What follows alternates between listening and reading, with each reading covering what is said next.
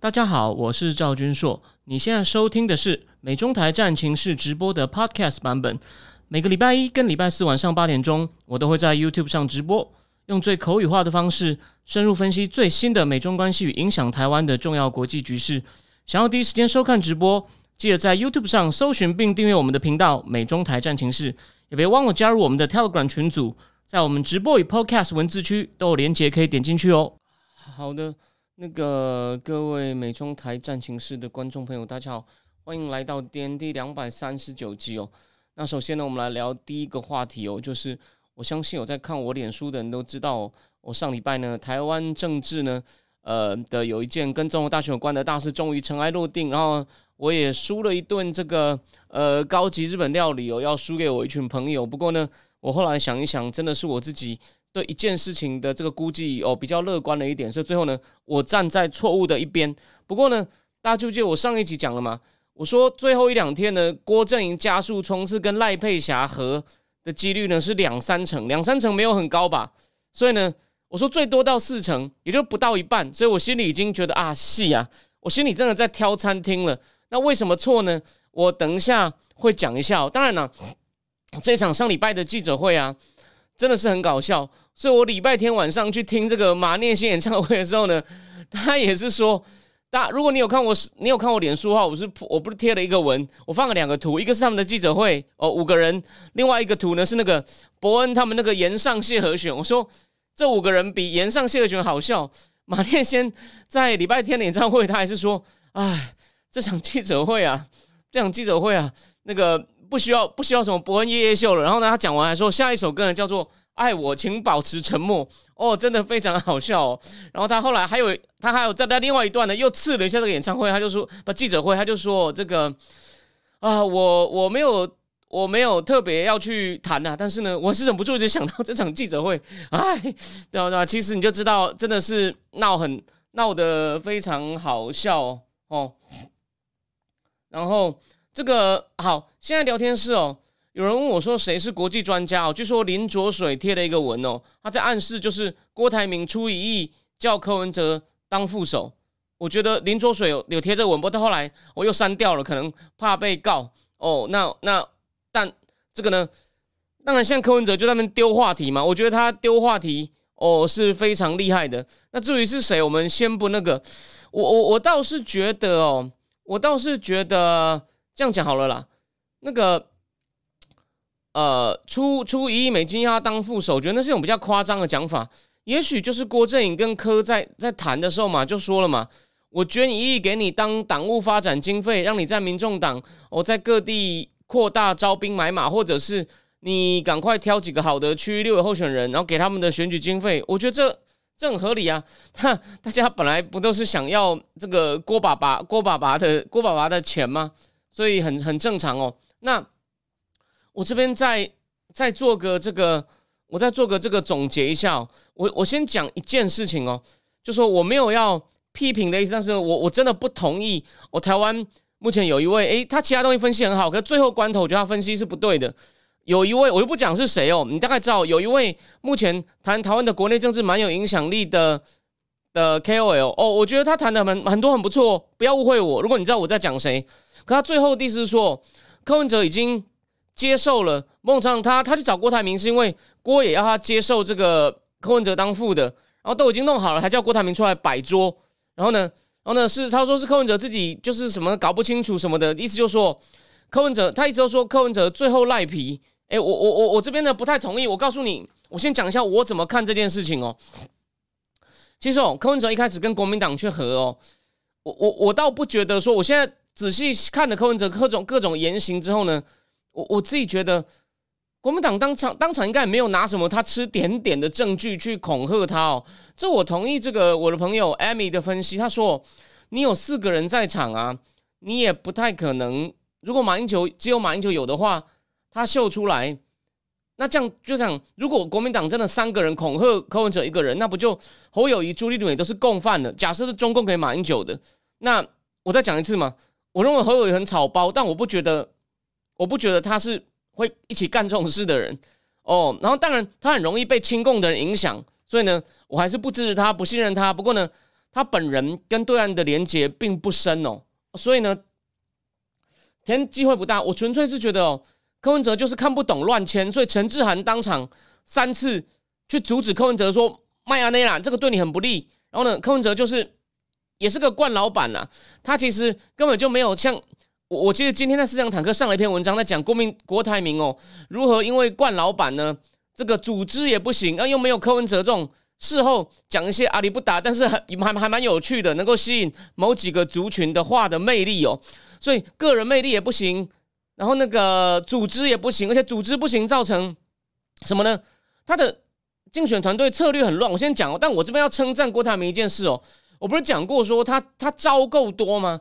但他的招整合不起来，因为我去写四样堂这篇文章，我才发现哦，他这个十月一连串出了五个政策哦。包括什么四个啦，女力啊、教育啊、长照啊、文化啊，然后呢，他都是这个四个政策呢，他统称为叫做公开说明书，名就是郭台铭的名。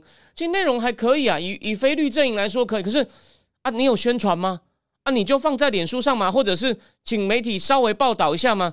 你为什么不干个活动，请学者专家，请公关公司帮你办一个大活动？对啊，请问一下，你没有能力吗？啊，你没有人脉吗？所以。这为什么呢？我认为重点在于，当然郭可能自己并没有时间去搞这么细的事。那请问一下，啊，你有没有总干事呢？那其实这次哦，去帮他负责处理大小事情，我觉得是他儿子哦，我不是乱讲哦。你就看他九月十七参选记者会，记者拍到在小房间里，就是郭守正的身影先出现，然后再来是土条，再来郭爸爸才出来。所以呢，但他儿子其实是不是专业搞这个的？所以，所以他们最大的问题就是。你这种是要有一个很有经验的人，然后呢，给他足够的资源。这说起来很简单，但他就说以他的银弹，你要给足够资，他就是好像没有找到对的人，然后给足够的资源，有没有？就问题又来了。所以就是有好的政策，我到到我昨天晚上写文章查一下才看到。好，所以回回回过回过头来哦，回过头来我要讲的就是呢，柯文哲他根本就乱签。陈志远想打断他，当然我说了，柯文哲被乱签，可能是被马英九误导，马英九可能也设了一个小局啦，所以国民党也没有那么那么那么那个干净啦。就是呢，因为马英九也可以派一个专家嘛，所以马英九可能讲话误导，让柯文哲觉得说啊马马这边可能会专家会一定会一定就说呢会会很公正，但公正意思就对他有利了。你你你不要笑，哦，这种很自大的人都会都会有犯这种毛病，当然这只是一种推测。就马英九意思说，可能就暗示说。你的确声势看起来，对吧？侯友谊长期居老三嘛。啊，马英九的意思就是说，呃，我们呢一定会公正选出客观的民调来做评判。啊，公，然后呢，到底让几趴？他没有搞清楚。陈志涵想挡他，他就就啊，这摩摩列代吉啊，你先出去啦，我跟大人谈就好。结果呢，谈完以后呢，就遭到就遭到那个什么很大的反弹。然后呢，他就。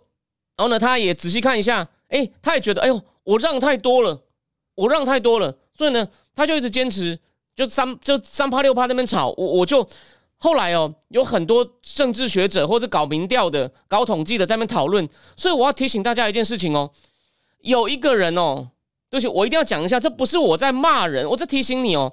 有一个人呢，当初拿了教育部的公费奖学金，又拿了教育部人文社会后博士奖学金，现在大学任教，他还在研究所教高等统计学。然后呢，他当现在到处与教授加公共知识分子参加偏绿智库的活动，不然当主持人当语坛人，一下谈美中台关系，一下谈国内宪政体制。结果你在大学教高等统计学，你没有办法谈。然后请问他写过中美关系的论文吗？写过国内宪政体制论文吗？没有。当然有一些我觉得还不错的人也跟他常常有合作，但是呢，我先要讲这个丑闻呢，这种写不出论文，然后呢，连脸书文都写不好的人，却持续到外面捞钱搞活动的丑闻，我要告诉你我的分析能力，我不是在报丑，因为我讲的都是客观铁到比物理定律还要铁的事实，所以这太好笑了。你你注意去看哦，多久？我我我，如果也许我这段话，当然因为没有人要理了，我现在真的影响力很糟啊。但谢谢你们。如果这段话，因为我说那个主办那个各种礼拜三座谈的单位，也就是我写文章那个单位，还是我发现我怎么在捅自己人，把我取消掉，无所谓啊，我运气好啊，我正直的薪水，我我我写这个真的是就是谢谢你给我这机会。但，我觉得他们风度蛮好的。我这样捅等于是同广义来说同一个单位的活动呢，我觉得他们也不在意，因为因为我觉得台派还是有不少人好的人是就事论事，说不好意思哦，不要觉得我在我又在我又在我在我在骂人，这不是骂人哦，国家资源被浪费，这是一件很严重的事情，好吗？还有有之前有一位卷入某种那个在这个骚扰党工害党工得忧郁症的名嘴呢。竟然又上 Coin 节目了，上一季就算了，如果他再上呢，欢迎大家去那个地方抗议，好吗？好，回过头来，我们讲重点。所以啊，柯文哲最后怎么办呢？第一，他先翻脸，哦，他先翻脸，他他先翻脸，然后呢，他干嘛？他去找郭台铭当什么统姑都是假的啦，意思就是他威胁国民党是说他前一天说郭台铭是战友嘛，就是呢。你们最后关头不让，然后郭台铭我说了嘛，他的战术是有一些本事的，所以他放了一个计时器，还蛮好笑的嘛，引起很多主意嘛。所以他小招有一些不错的，但大问题我等一下会讲，或者你去看我市场坦克写的那篇文章。我我然后呢，放了计时器就是呢，时间不多了，要破局，大家各自选，大家就到点戏，要不要啊？所以他们想要养玩这种时间快到了，再让你在心理压力下让步，心理压力下让步。所以郭台铭意思哦。他一直是要把大家拉到君悦二三五八号房去谈，结果呢，又来了两个不速之客，所以郭台铭也呛，就说：“哦，你们人多，想想反过来压我们吗？门都没有，你们两个呢，到房间休息哦。我尽力帮你们调房间，我都打电话给美国到君悦总监，请他帮我调一个房间，因为没想到我们临时订房间不够了。OK，他就希望哦，两边，我觉得郭台铭如果当场，我帮他模拟一下哦，就供你参考哦，哦。”当然，你你可以说张硕，你预测也不对。那你现在这种模拟有意义吗？我等下告诉你，我哪里预测不对。我觉得他把他弄到房间，一定会说大家不要再执着民调了，就跟土条讲的一模一样。土条敢在公开场合一直讲说，你们双方不要再执着民调了，这应该已经是事先他们大略推过。当然，土条具体讲什么不会逐字给给老郭都看过了。意思说，这个民调大家争是争不出结果来的。我们现在就是要胜选。所以呢，当场郭可会帮科讲说啊，你们吼吼就让一下啦，你们吼吼就就是反正讲一个方法嘛，就是就说你让科当正的，然后其他东西也许对吧？其他东西以国民党为主，但是呢，主将要把柯文哲扶上主将的位置，可能当初就是柯文哲跟郭我们合力嘛，这样呢，如果郭最后临门一脚帮忙压迫吼吼有功，他事后的确可以退场。所以柯文哲发给侯友宜的简讯呢，讲的也没错，只是国民党。已经下决心要战到底，所以呢，把郭把那个柯文哲私底下讲郭台铭抖出来，这也算是一个高招了。所以国民党会拳斗也没有错，所以孟畅很好笑，也也也蛮精彩的。也就是他们听到郭爸爸要把大家拉上去哦，他们也觉得哎，这个不祥。等下呢，就看柯等下柯文哲在那边嘴脸又耍一次赖皮，我们不要看了，enough，受够了。就在这边，侯友谊就讲把那六点讲清楚，把那六点讲清楚。然后发现柯文哲意思就说。我就是最强的，为什么不选一个最好的办法？明明民调就是五份都我赢，那那当然那是按照柯文哲自己的标准，所以柯文哲做了一件跟事实陈述不符的事，不过他常常这样做嘛。我六点都有遵守啊，就是我赢。你看，公开耍流氓，公开不认账，那侯友谊就后啦。我可以一几几乎讲出是我可以不要赢，但是我不能没有诚信，让全国观众看到哦，这是这个最后的反击。那朱立伦也是说。不是举了所罗门王的例子吗？这很重要。所罗门王的例子，你真的爱你的孩子，就你真的想胜选，你就不会硬要分两组。他在用所罗门王帮两个小帮两个妇女处理在争小孩的，然后不是有一个赞成把小孩切两半吗？一个说不行不行，好我让给你好了，对啊，你真的爱台湾，你就不会哦。在站在蓝营非绿的逻辑是对的。你真的爱台湾，真的想赢，你就不会哦。今天就要当场给大家看我们两边都很难看的破局，然后呢？我们我们各自去单挑赖清德可能会输哦，所以呢，朱立伦跟侯友也算尽力了，然后就看到柯文哲寸土不让，哎，这时候我就要讲一件事情了。其实哦，郭也看在眼里，所以呢，到最后哦，当然他们先暂时联合，然后呢，所以最后才会土条 那个土条还错了一下，朱立伦帮阿明报老鼠冤哦。五月的民调，朱立伦气的，所以真的是很好笑。然后最后跟那个杨志宇两个人在那边手勾来勾去，那有几个角度真的很好笑。土条第二天还在开记者会说：“你摸我纯情少男酥胸，大清命律该当何罪？”哦，他最后失业了又可以放飞了，可以乱讲话了。哦，当然了，如果大家有兴趣的话。我有在想，要不要请土条来谈一谈，当我们今年年尾的嘉宾哦。他可能不像我们年初的嘉宾哦。我那时候找了李正浩跟四叉猫，那李正浩呢就一路爆红。诶，我那时候跟着也觉得这个人谈吐各方面都不凡，所以我算是没有看错。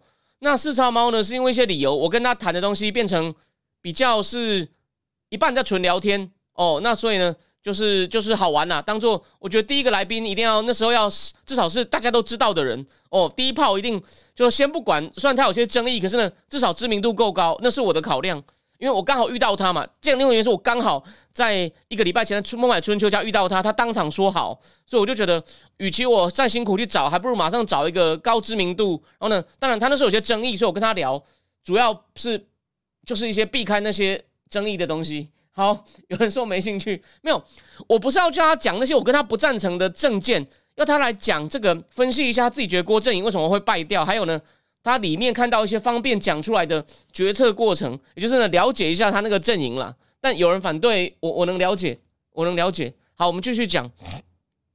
所以哦，就是到最后哦，他们先把国民党弄出去，而且呢，郭台铭他们也顺势点火嘛，所以我不是引了一个。蛮好笑，有一个人叫李宇辰，他的脸书很好笑，说过土条在演那个杨凡那个什么那个让情人复活节目，杨凡表面上叫大家不要吵，一直把他们推去吵，所以呢，他就故意帮忙捅一刀，先把国民党真的就气走，当场朱立伦带着人走掉，那真的是很难看哦，哦，很难看。所以呢，再来，可是呢，再来就是最后他们郭郭科暂时结盟成功，最后要谈啊，这边就不是我能够知道的事情了，到底他们怎么谈的？为什么？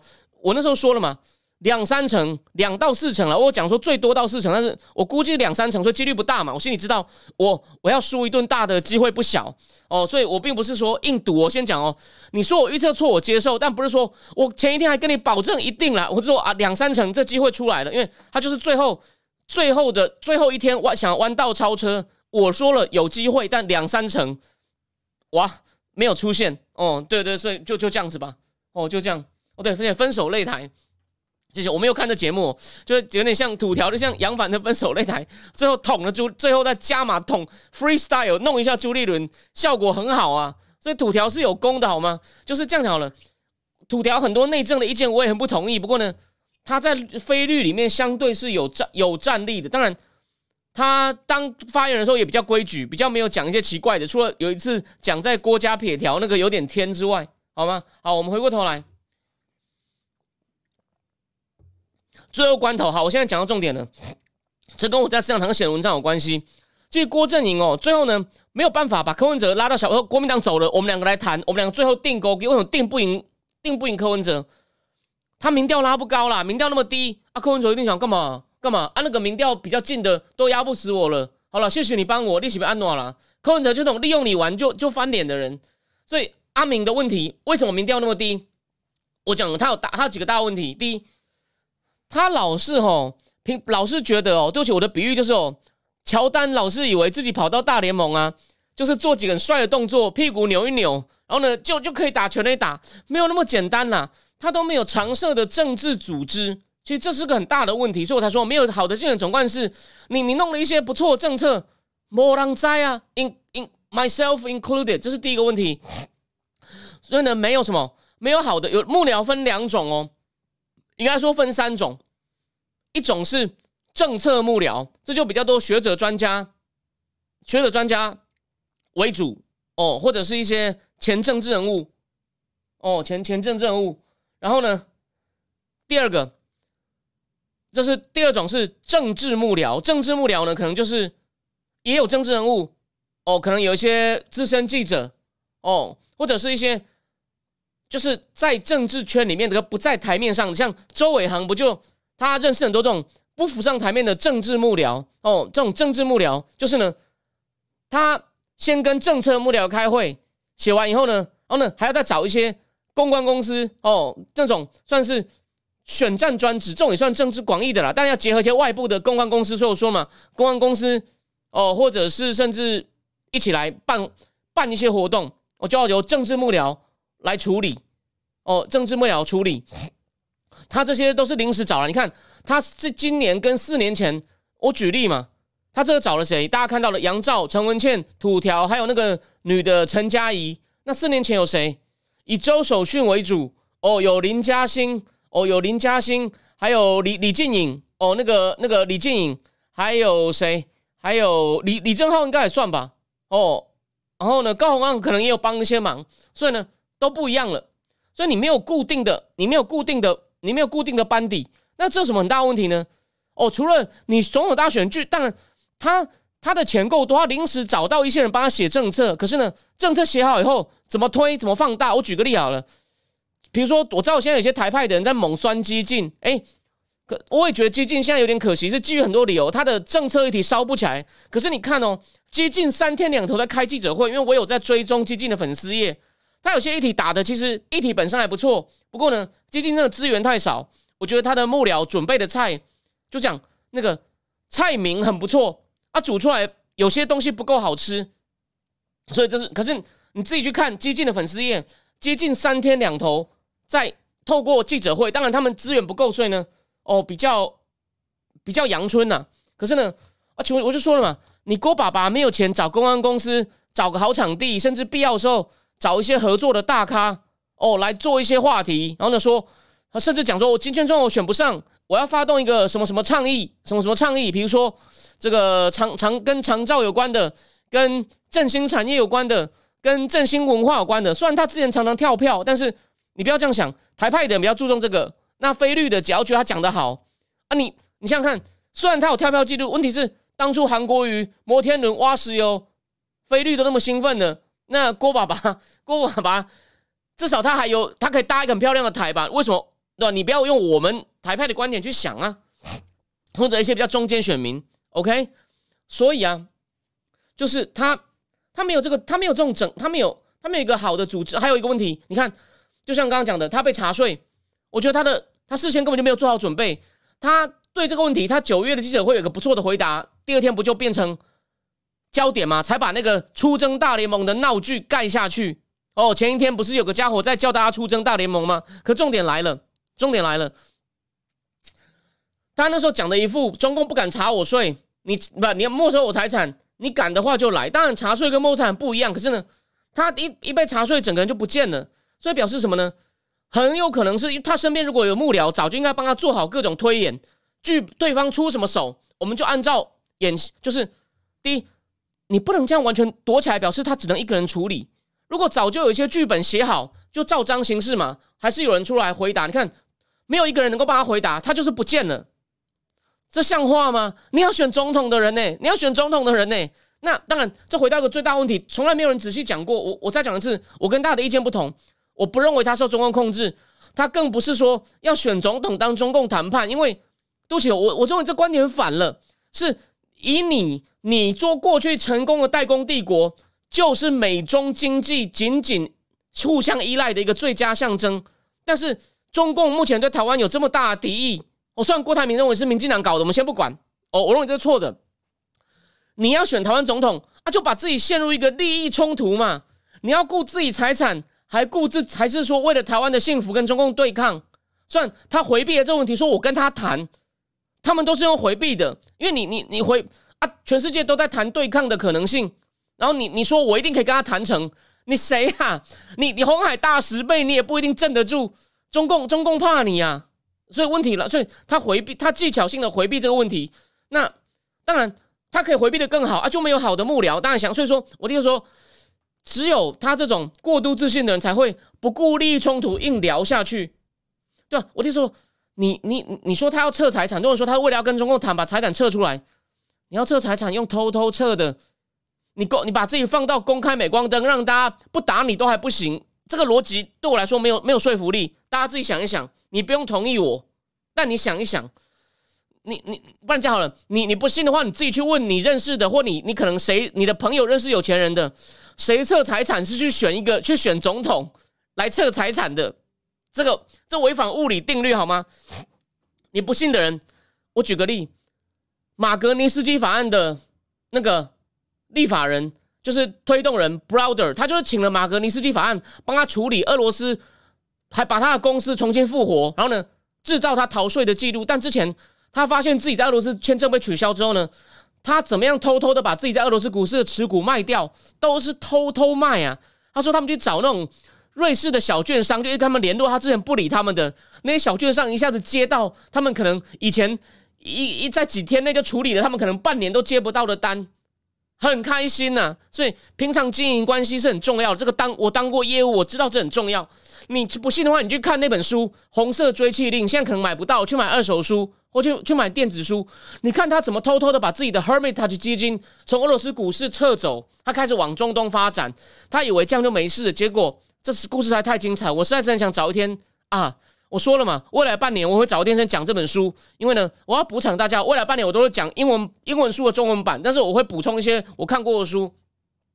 结果他的公司又被复活，被复活在俄罗斯很偏僻的地方，然后开始一被逃税告上法庭，缺席审判。他请了三个律师来帮他打官司，其中一个叫马格尼斯基，另外两个律师也知道情况不对，这背后是政治作祟，都跑了。马格尼斯基不跑，被关在监狱里面。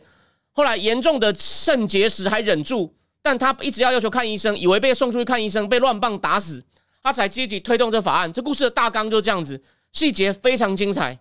我举个例，你你你不相信的话，哦，你不相信的话，他说要去哈佛大学报告，哈佛商学院哦，他报告俄罗斯的经商风险环境。他说我第一次，这应该是哈佛 MBA 的课堂史上第一次报告到一半，有人课堂上传出哭声。因为马格尼斯基的故事真的是看得很令人动容。马格尼斯基坚强聪明，坚持你法律上没问题，太天真了，有点太天真。最后落得在狱中惨死。哦，所以回过头来，我只要讲就是，你要移财产，还有不止移财产哦。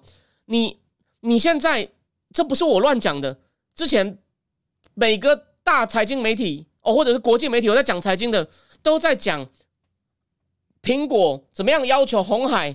把产能往印度移啊！你这时候跑出来选总统，多久讨打？郭宝华听到可能会想告我，可是这你不，你真的要选，你要做好准备啊，因为很容易被打。啊 Did you? Did you? 我就想问嘛，OK？那所以这是个很大的问题，你们有发现？哦，好，所以剩下的呢？所以呢，你有没有想过，郭爸爸到最后组织冲出成军，然后呢？第二，而且你没有稳定的组织。国民党下令地方派系不可以跟郭郭台铭接触，他就没有办法了，就被封住了。哦，郭台郭台国国民党很多基层实力，哦，有些还是有的。啊，第二，你没有柯文哲那种群众魅力。虽然我刚刚把柯文哲骂了半天，但柯文哲讲一些干话吸引媒体，还有靠一些美女牌是很有用的。你郭爸爸到最后勉强学了一点，那个陈佳怡是美女，too little too late，所以又没有魅力，又空战也打不好。然后呢，空战跟这个。这个跟组织的协调也不好，然后组织也仓促成军，这这你你乔丹到了大联盟场上啊，不但没有你想的，我天生运动细胞好，我就频频的安打全垒打盗垒哦，扑球都没有。你上场呢是吧？衣服穿的还算漂亮，可是就一直挥空啊。所以他真的要想一想，就乔丹当初小联盟也吃了很多苦，上了大联盟还是打不好。那那请问一下，你你觉得呢？你你有你有你有比乔丹厉害吗？我是说你在商场上的成就有比乔丹厉？哎，某些地方有，但连乔丹都不行，那你为什么可以？我认为他自己应该要想一想，好吗？然后现在有一个聊天社说，他表面竞选实际上为了拿越南订单，我觉得这个观点很有趣，麻烦你多讲一点好吗？好，我第一段呢，好，最后我讲哦，对不起，我最后再花五分钟。所以呢，三角都。很简单嘛，就延续那天军乐没吵完的，大家继续吵嘛。这个现在已经来了，已经来了。柯你看柯文哲当场那种很二把的哦，是赢民调就我赢了，我有遵守了哈，对啊，为什么不推一个最好的啦？意思说你吼吼不不罗用了，不罗用啊，这其实激起很多国民党的愤怒。然后赵少康闷了三十年了，与其在电视上骂，还不如下场去肉搏。所以你有没有看到，才两天，谁像总统候选人，他会客气吗？啊，柯文哲真的有很多点呢，所以呢。那那那你想想看，那反过来，柯文哲天生就尖酸刻薄，吼吼那么弱，变成赵少康越俎代庖，吼柯文哲不会见缝插针吗？所以精彩了，精彩了。那对赖清德有什么启示呢？看他们如果是纯粹是口水战，就不要理他们；如果丢不因为这样丢出什么料来，赶快捡来研究，叫幕僚研究。哎，他们丢出来料跟哪一个绿委选情有没有关系？如果有关系的话，就像马文君，你看，因为马文君那么糟，被郭席这样挖，那个许明轩虽然看起来可能还是不乐观，但许明轩至少就赚一波嘛，就至少追进了一点嘛，一样嘛。如果两边互咬的时候有什么料，赶快跟立委选权关系，赶快炒，OK。所以啊，这绝对是对绿营是好事。所以呢，总统方面不要太担心，现在就看两边互炒能不能呢加惠到立委选情，这大方向。到立委选情太多了，但现在讲嘛，有几个选区比较危险。我最后帮大家很快讲一下，港湖不用我讲了吧？港湖当然港湖也是吵成一团呐，到底要不要含泪投高嘉瑜，还是投吴医师，还是两个都不支持？哦，我先不介入，各位。但我先讲哦，我还是觉得吴医师的个人条件哦蛮优秀的。那当他选举到目前，他的某一些选战策略，我觉得有在调整空间。但是呢，他个人呢，呃，是一个聪明伶俐，然后呢，也是多多面手、多功能的一个，算是绝对是一个政治新星。当然，有些东西。稍微要做一些改进，就是他要给一些基金，要给他一些更好的幕僚。毕竟当初 Thank you 在当立委的时候，基金真的是蛮大力支持 Thank you 的，哦，所以那是个很棒的合合作模式，希望能够再套到吴医师的身上。好，回过头来，除了港湖以外，台中庄敬城的选区上次也只赢很少，庄敬城那边也赢很少。高雄因为有郭时差，然后李博义是新人接刘世芳，所以那边呢，哦也也也也不太稳哦。然后还有什么？这样三个了。还有哪里？林静怡那边其实有连家可能会报仇。林静怡四个，林静怡这边呢也有问题。然后郑运鹏那边呢可能也没有那么稳哦。以上是这些，还有赖品妤那边，所以这几个呢哦比较危险。那至于综合呢，目前李正浩跟王义川全力扶吴征哦，希望有好的结果。真可惜哦，如果早知道打这么精彩，我就应该迁户籍好吗？OK，那个对，像 Heisenberg，呃，他那种大老板周围的灌迷汤吹捧他反省回回路已经断了，是没有错啊。然后又说，他觉得单纯是郭自己政治误判，以为新品不敢碰富士康，可以这么说，可以这么说，太天真。所以郭爸爸有没有学到教训？We don't know，但我们祝福他。所以我再讲一次哦，我很不赞成他很多主张，可是呢，他是可以正常，他是一个认真选的话，可以选的比较正常的非绿的人。所以民主政治，人家当然你再不同意他，你当人家当然有权利选。所以呢，我认为非绿阵营其实哦，你真的要。鼓励一个好一点的人变好一点，你就要鼓励他。吼吼，那个程度真的是直接放弃。我一就是就像是国民党，像有些人说含泪支持他，可是呢，还是都把他当，还是把他当呃，那真的是不行啊！每次都要朱立伦跟这个朱立伦跟这个马英九服。这样讲好了，为什么他跟柯文哲妈宝不一样？柯文哲呢，他他的妈妈跟太太说自己真的也很想出来讲话。哦，要先生现在有大位是争大位的，所以他们就趁机出来，也也出来，就大家一起在那边，全家那边爽爽，被媒体包围。那马朱其实很想低调，这这个实在是太扶不起。我们两个一起把这个猴 baby 牵出来是不一样的，好吗？好，我换个标题，我们第一段讲这个，第二个阶段呢，我们来讲一个，哎呀，这个是虽然这东西很 straightforward，但是呢，但我们看到还没有抗议这部分，我的预测没有成真，没有成真。没有大规模抗议，没有类似像白纸革命的抗议，没有。我目前是错的。可是呢，我说到第四季，很多问题会盖不住。这个算我算有大概有对到，当然没有这么精准，大方向有抓对。你知道为什么？我先举两个例子。有一个人叫 Christopher Bolding，这几年他比较比较没没有在媒媒体出现。当初不是发现中国深圳有个公司收集了全世界两万多个名人的资讯，就就是 Christopher Bolding 报的。还有 Hunter Biden 收钱的那份报告。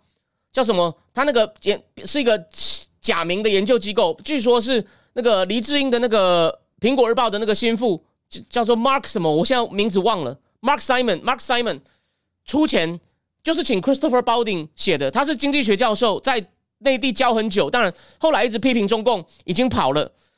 Christopher Balding 发了一个推，我很久没看他推，他说无担保贷款直接就发钱，而要建一个白名单，包括碧桂园。无担保贷款给银行，这是一个 desperate beyond desperation，就是呢没有招了，真的是没有招之下的绝望中的绝望的招啊！你叫银行，所以呢，虽然中共下这个指令，可是我告诉各位哦，银行可能不太敢响应。那为什么现在中共下这个指令呢？因为《华尔街日报》有讲，就是呢，房子未完工的房子收了预售款没有外围完工的房子越来越多。根据应该是 Nomura 就是野村的估计，我忘了是谁，他估计大概有很麻烦哦，两千万套。然后目前呢，中共是有介入，才帮忙协助盖完了一百多万套，他需要的资金大概在三兆人民币，但现在中共拿出来的钱呢，大概才六分之一，也就是四，大概是四千多兆，这些都大概哦，详细的哦可能会有些小错。哦，你要你要那个什么，你要那个。所以这问题很严重，问题很严重。可能现在呢，他就是要加紧。他主要为什么现在要推五办的贷款？希望他们有钱，有钱能够呢把房子都盖完。因为这个问题真的很严重。那现在呢，因为也因为这个房子实际上持续盖不完呢，民众更不愿意买房子。持续三个看到房价不再跌，房价然后呢房子盖不完，啊房价一直跌。现在连那些本来体质比较健康的开发商都被影响。所以我说了嘛。癌症在缓慢扩散，我讲了两年多了，有没有发生？这个绝对有中，这个全台湾应该早，我早就讲了两年，这就是告诉你，癌症现在就在这边发生。虽然说它有点慢，中共看起来某些时候还看起来正常，但这个癌症真的是非常严重。还有，其实去年哦，央行中共的人行就拿出四百八十亿美金，要让银行来贷款，好像是无息贷款，让银行拿去借给有问题的开发商。你知道现在银行从去年九月到现在哦。银行才用了百分之三，没有人要用，为什么？虽然他现在叫国有银行听话，国有银行为了自己的获利，他们不愿意响应。也就是说，这个中共这个烂摊子，就房地产这个烂摊子啊，国有银行虽然表面上不能说我不理你，可是呢，就是有点阴奉哦，基本上是阴奉阳违，这是非常的麻烦。那所以呢，他其实中共已经急到用无法无担保贷款，到最后再讲两件事，中共已经首次出现十月的数据。对银行的放款跟去年比下降，这是中共史上首次出现。然后呢，房地产开发商有三个融资来源嘛，一个是跟银行借，一个是自己融资，就是发行债券，第三个就是收预售款。这三个东西呢，现在呢，跟外面借还有预售款都急速下降，几乎没有，只能靠跟银行借钱。是他们的房地产贷款是还有很多，可现在问题就是。另外两个都已经激动了，所以呢，房地产商会持续失血。那只要这个问题不解决，一样嘛。你只要有点脑子的人，哦，以前靠炒房为生的人，你就你会很谨慎啊，或者你自己要买房的人。所以呢，这个癌症目前看起来解不了。那中共不愿意大手哦，他不愿意在大举发债，或者是呢一口气出来接收。为什么？就中共最近发最近出了一本书，是加州大学以前研究美元最有名那个 Barry Ashgreen，加州大学伯克莱政治系的。你看，我再讲一次，很多经济问题、实际经济问题都政治学家在研究。他去年写了一本书，在讲讲债，那个发债是好的，所以这个牵涉到大问题。不好意思哦，你想知道这种大问题？我的政令智库七月讲顾朝明的是顾朝明那本书的时候呢，已经用一种很轻、很简单的方法，你没有任何经济学基础你都听得懂。就是在经济很多时候呢，需要政府介入。其实我后来想想，我是凯因斯的，虽然说，当然。政府介入也成也有时候也会制造更多问题，but 有时候哦当民间信心不足的时候，政府就是必须要介入。所以 Barry Ashgren 也出了一篇讲说，债其实哦只要发的好是很必要的，政府不能怕发债。当然，在发展中国家，政府介入常常遭遇非常惨的失败。我年纪就像一半的时候，我看了相当多这方面的书，年轻的时候了，现在补的比较少哦，但还是多少有一点。所以为什么我那么注意阿根廷的情况？所以回过头来，可中共现在不太敢继续发债。虽然他出了这本 Barry Ashgren 的书，可是呢，他连标题都改了，因为呢，他就传来个讯息，他就认为这基于很多理由，他不太敢再发债，因为二零零九发过那次已经造成太多问题了。哦，这样地方地方那时候已经猛借债，所以呢，说中共现在无药医啊，他都是一次拿一点点，他们他不敢化疗，他不敢化疗，他都是一给你一点药，哦，做个小手术，哦。那个，但他不敢大大规模化疗，所以呢，癌症就是小手术有点小用，但没有大用。然后大家就一直这样像鬼打墙一样在那讨论，每次都出一个小招。然后呢，那个大媒体去访问分析分析，就说啊，这个呢有点用啦，不过还不够啦。然后呢，情况呢，所以呢，情况呢，经济无法反弹，因为大家心情无法恢复。这有点像我在评论美中关系一样，有没有都陷入鬼打墙？所以呢，但越来越糟了。无担无担保贷款有啊，我写这篇的时候，那个艾米又来留言说。这个再来会拖垮银行，不过这个判断呢，逻辑完全是对的，他是真的是很有经验。不过呢，银行会不会响应是个问题？Let's see。所以呢，要么就拖垮银行，银行如果够聪明躲开的话呢，那就问题解决不了啊！癌症可能会加速扩散呢。就我讲了，中共经济会加，它虽然现在腐烂的慢，扩散的慢，可是呢，迟早有一天会快起来哦，越来越快了。你看，我九月写会加速，你看十一月两个月不长吧？无担保贷款，desperation beyond desperation，Christopher Bolding 哦，不是外行人哦，OK 哦，所以 anyway。对对，有人在看包丁的，包丁有有一阵子他的推文叫做“大老板”。好，基本上八点四十了。那个那个，我最后讲一下哦。那个这个礼拜啊，那个除了经济武器要讲完以外呢，我要补充这本，因为这本呢写的，我最后五分钟哦。这个人叫做太田太叶，就是去年写半导体地缘政治学。有人觉得他写的都是基本的东西，我我 I don't agree，我觉得写的很好。但他的东西就写的浅显易懂，所以才有人误认为他都写大家都知道的东西。他写的比较完整，他的文笔很好，所以我都是利用零碎时间看，写的非常有意思。他追溯了李光耀家族的一些事情，还有什么呢？还有那个新加坡很大医院陈笃生的后人在干嘛？那什么叫做八八娘惹？福建、广东那些罗汉咖去当地跟当地女子结婚，然后呢生下小孩，然后所以他们的他们的食物。哦，女人的装饰衣着都不一样，但这些人担任了关键的中间人，跟英国人打交道，然后呢，等于是帮他们去管理、控制当地经济。说这些人其实很有钱，所以呢，他们的文化、生活品味都跟人家不一样。所以李李李光耀家族也是，不过他都尽量否认，他就把他类似挖出来，他就会问出一些敏感的问题，所以是有功力的。他还访问了，而且呢，连在普吉岛都有很多这种叫做“巴巴娘惹”的人哦，他有解释这个词的来源，呃，做，然后呢，还有。他还抓追，他还去访问了，就是当年跟乌统合作的马华工会的第一任会长陈真路，他们家是种那种马来西亚就是锡矿跟那个橡胶嘛。陈真路的孙女哦，陈淑珠，他也去访问他，去访问他们在马六甲的大宅。所以呢，他从一个角度，这背后有很多很有趣的故事。我不会讲的很有系统，因为我没有做笔记。但是呢，他因为他很好读，所以呢，我大概可以把一些精彩的东西告诉各位，就搭配那个经济武器那本书。好吗？所以呢，这个月的订户你可以知道两本书的，有一本是很详细的知道内容，另外一本是大概知道。当然，我听完以后呢，你可以自己去看，好吗？OK。然后那个郭开始说，有没有可能借出去以后撑住？